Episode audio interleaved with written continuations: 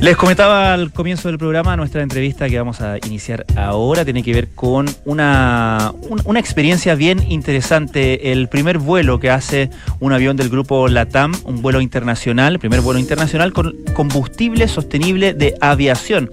Un eh, vuelo que eh, partió en España, eh, aterrizó en Norteamérica y donde se usa este combustible de aviación sostenible que em, puede reducir hasta un o, alrededor de un 80% del CO2 em, en comparación al combustible convencional. Para conversar sobre esto estamos con Juan José Toá, director de Asuntos Corporativos y Sostenibilidad del grupo LATAM. ¿Cómo estás, Juan José? Gracias por venir. No, muy bien, muy contento de estar acá. A mí me, me entretiene mucho venir a hablar de estos temas.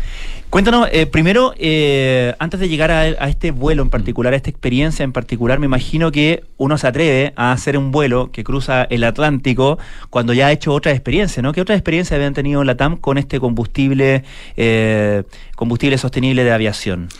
La industria lleva trabajando, no solo la TAM, lleva trabajando, yo diría, más de una década en hacer distintos tipos de pruebas e ir corrigiendo distintos aspectos para ir cambiando este combustible.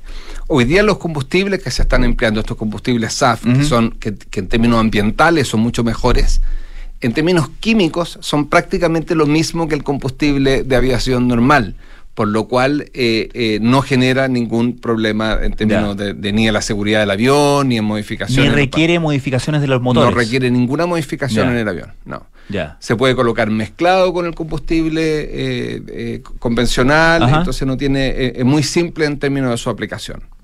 Hablemos un poco de este combustible de aviación sostenible. ¿Qué lo caracteriza? El SAF, que es Sustainable Aviation Fuel, es un combustible que en su origen no está hecho a partir del petróleo y por ende desde su origen tiene eh, eh, el componente de que capturó carbono para su producción. Puede ser de origen vegetal, puede ser de origen sintético, pero tiene este componente que cuando para producirlo tú capturas carbono. Carbono que después tú liberas cuando el avión vuela, pero es carbono neutral porque lo capturaste para poder producirlo. Perfecto. En este caso. Ya se hizo esa, esa eh, captura. Exacto. Claro.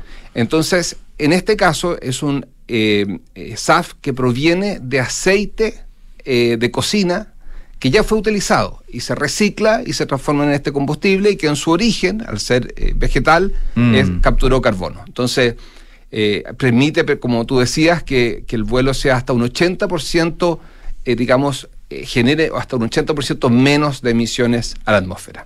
Ahora, eh, ¿quién produce este, este combustible? ¿Se está produciendo a una escala comercial? ¿Hay, em, hay empresas, por ponerlo en términos simples, ganando dinero produciendo este combustible? ¿Tienen un, ¿Hay un negocio ahí? Yo, yo ignoro si, si están ganando dinero, pero evidentemente que hay una proyección de un mm. negocio grande acá. Claro. Pensemos que hoy día eh, el volumen de SAF que se genera en comparación con el combustible convencional de aviación es el 0,1%, o sea, de cada mil litros, uno solamente este SAF. Entonces el potencial de mm. crecimiento eh, es muy grande. Y el desafío del cambio climático nos obliga a la aviación y a distintas industrias a avanzar de forma muy decidida en este camino y el SAF es uno de los componentes para descarbonizar la aviación. No es no hace toda la pega, pero hace una parte importante de este trabajo. Por ende, como, como, como industria y, en particular la TAM, nosotros estamos muy jugados en términos de apoyar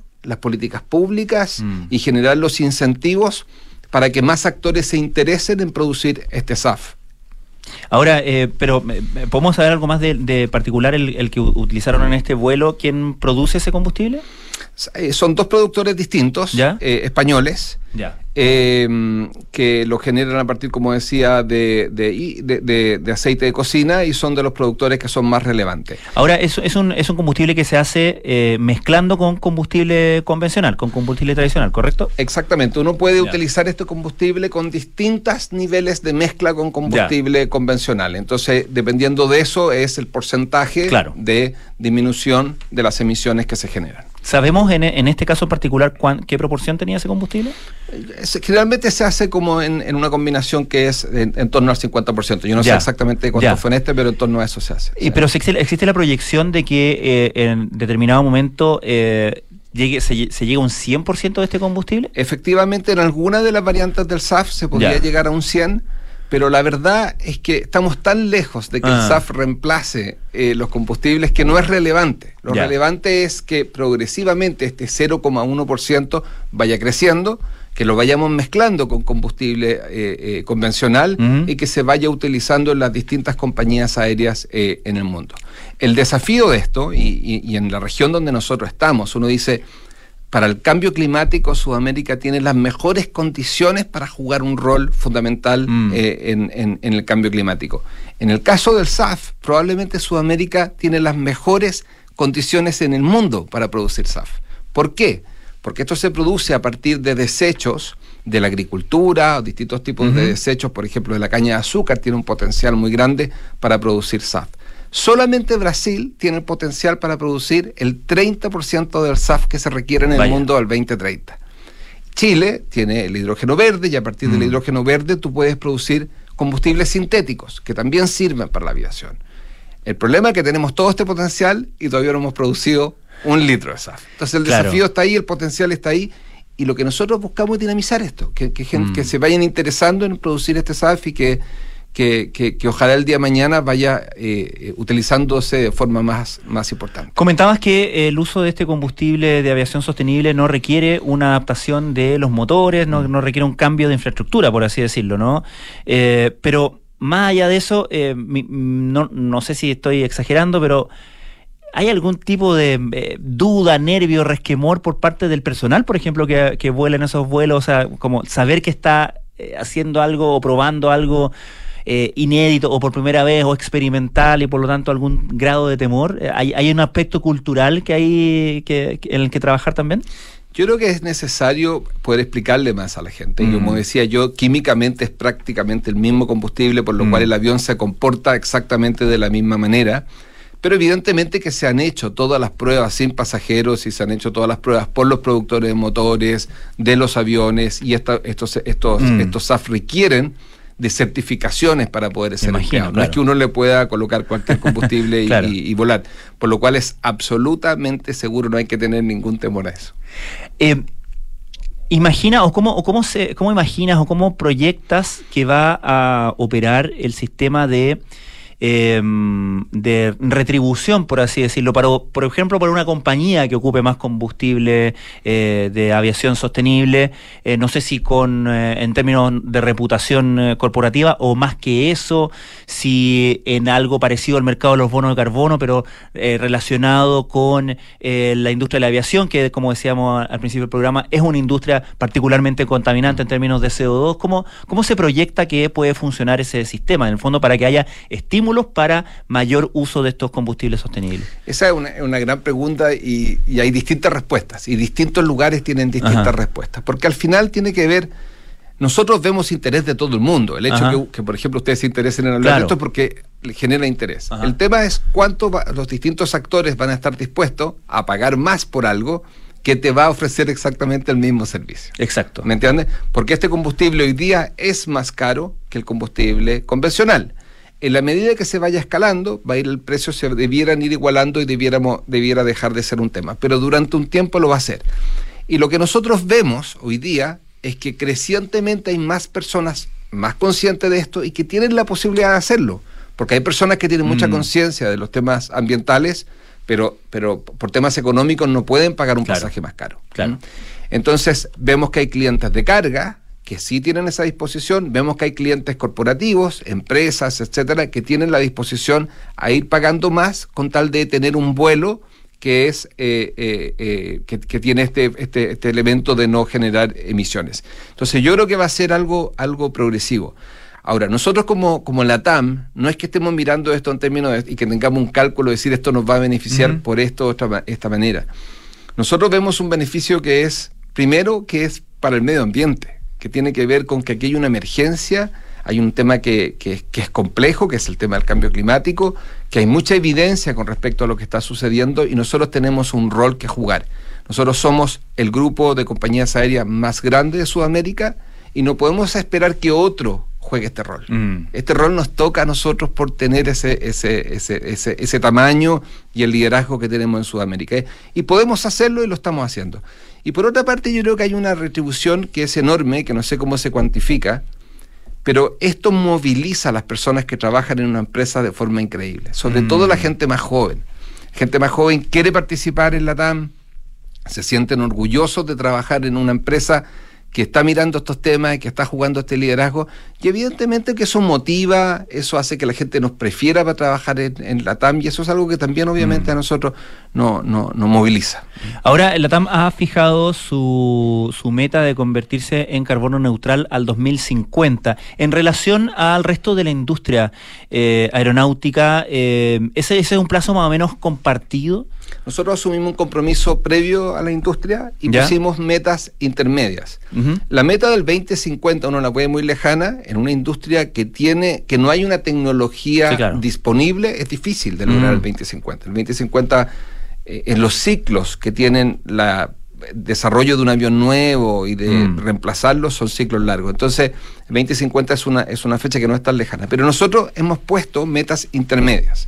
La primera es que hemos dicho pusimos un techo a las emisiones de la TAM el 2019. Si nosotros superamos esos niveles de emisiones, nosotros nos autoobligamos a compensarlas a través de programas de conservación mm. eh, en, la región. Segundo. En la región hablamos del continente. De Sudamérica. Nos eh, también autoimpusimos la meta de llegar al año 2030 eh, reduciendo o compensando el 50% de todas las emisiones que se generan en vuelos domésticos en Sudamérica, por la TAM. Entonces, eso es una meta intermedia que nos coloca en la dirección de llegar al 2050 en esa meta y nos va mm. obligando a, avanzar en esa línea. Para lograr eso, es súper importante entender que aquí no hay una fórmula para poder hacer esto. Esto es la sumatoria de cosas pequeñas que permiten llegar al 2050 con esto. ¿Cuáles son esas cosas? Primero, ser más eficiente en, el, en, en, en, la actividad que tú desarrollas. Y lo que nosotros estamos haciendo precisamente es un programa de eficiencia en el uso del combustible para generar menos emisiones. Estamos acelerando la, la, el reemplazo de flota. Entonces nosotros vamos a llegar, a los que más o menos saben de aviones, vamos a llegar al año, al, al final de esta década, con en torno a 100 aviones de, la flota que vuela a vuelos domésticos, que son NIOS, que son aviones que tienen hasta un 20% eh, menor emisiones, al igual que la flota internacional, que es o la flota de white body, que se llaman los aviones mancho, que también eh, tenemos una flota que es extremadamente eficiente. Está lo de los SAF que hemos hablado, que juega un rol fundamental, y hay una parte que es muy importante, que son programas de compensación, que consisten en que uno lo que hace es proteger, preservar un ecosistema que está en riesgo, recuperarlo y elevar la capacidad de captura de carbono de ese ecosistema. Y eso compensa parte de la mm. huella. La sumatoria de todo eso permite ir avanzando hacia esa meta al 2050. Exactamente. Ahora eh, estamos conversando con Juan José Toá, eh, perdón, se me acá, ah, aquí, director de Asuntos Corporativos y Sostenibilidad del grupo eh, LATAM. Eh, te preguntaba, Juan José, por el tema de, del resto de la industria, porque tú dices, eh, ustedes son un grupo líder en, en eh, Sudamérica, ¿cierto? pero la industria aeronáutica es de grandes grupos, de grandes conglomerados que se reparten buenos pedazos, por así decirlo, del, planeta, ¿no? Y por lo tanto, lo que señalen eso, esos grupos también arrastra al resto de la industria, ¿no? Y te quería preguntar, en, en virtud del uso de, del combustible sostenible de aviación, ¿cuáles son las experiencias que te parecen como que han marcado camino en el sentido de las cuales se ha aprendido, que ha aprendido el resto en términos de avanzar hacia el mayor uso de estos combustibles? Mira, hay, hay un, índice que, establece, digamos, el grado de avance que tienen las empresas por industria en materia de sostenibilidad, no solamente en, temas de medio ambiente, sino que en otros temas que son importantes. Y la TAMTA a nivel mundial hay cinco. Ah, y eso significa que hay cuatro a las cuales mirar, y aprender de ellos. Nosotros hemos aprendido con mucha humildad de distintas cosas de distintas eh, eh, eh, compañías que efectivamente van más avanzados. En el caso del SAF, Europa está avanzando hacia exigencias que son mayores y por ende también las compañías han avanzado hacia de forma más acelerada y ahí cualquiera de las europeas grandes están trabajando de forma muy acelerada en esto. Juan José Toá, muchísimas gracias eh, por habernos acompañado para contarnos de este vuelo, eh, un vuelo de la TAM Cargo, ¿no? De, desde España hasta Norteamérica con combustible sostenible de aviación. Nosotros dejamos el programa hasta